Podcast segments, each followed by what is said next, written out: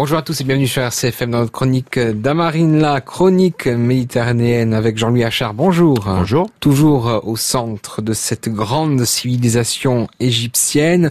Avant de parler de l'unification politique de l'Égypte, un petit retour aussi sur euh, les Ixos, donc euh, ce peuple dont on se pose la question si ceci n'était pas aussi les fondateurs de Jérusalem. Oui, c'est un débat qui a toujours court, hein, qu'il faut aborder avec les, réserves d'usage. Néanmoins, voilà, la liaison qu'on peut faire en termes d'apport euh, historique et, religieux avec cette période où, ce peuple, cette peuplade initialement venue d'Asie a régné pendant plus d'un siècle sur l'Égypte, c'est que souvent on a pu considérer, notamment des historiographes ou des historiens des religions, que les Ixos euh, sont peut-être les ancêtres des Hébreux. La désignation hébreu, comme vous le savez, appartient au au vocabulaire biblique. Ça ne permet pas forcément hein, un accrochage avec les données historiques ou archéologiques euh, qui nous viennent d'Égypte. En revanche, si on accepte l'idée que les ancêtres des Hébreux constituent ce qu'on peut appeler les proto-israélites, on peut, dans ce cas, supposer que les groupes désignés initialement sous ce nom d'Ixos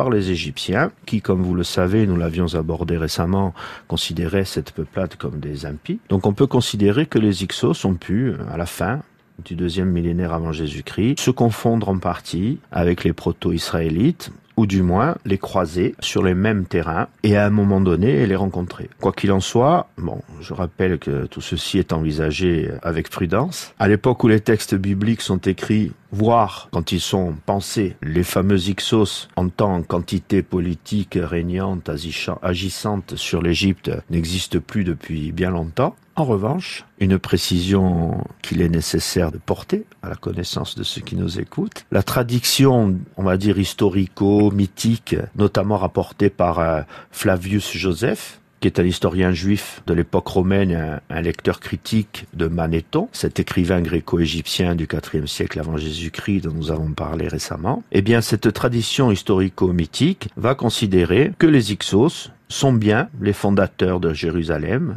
et va les présenter de ce fait comme les ancêtres des Judéens et donc du premier d'entre eux, du moins dans la tradition biblique, Jésus lui-même. Quoi qu'il en soit, vers 1650, après s'être appliqué à détruire les monuments élevés par les pharaons qui les avaient précédés, lorsque les Uxos furent attaqués, refoulés et qu'ils quittèrent l'Égypte, il n'était pas possible, dans cette période-là, 1650 ans avant notre ère, de garantir ce qui progressivement peut être fait aujourd'hui, qu'ils ont constitué réellement la source, la racine proto-israélites ayant donné ensuite naissance aux Hébreux, mais des similitudes nous permettent de penser qu'ils ont un lien historique, ça c'est clair, même s'il ne s'avère pas définitivement probable qu'ils soient les fondateurs de Jérusalem.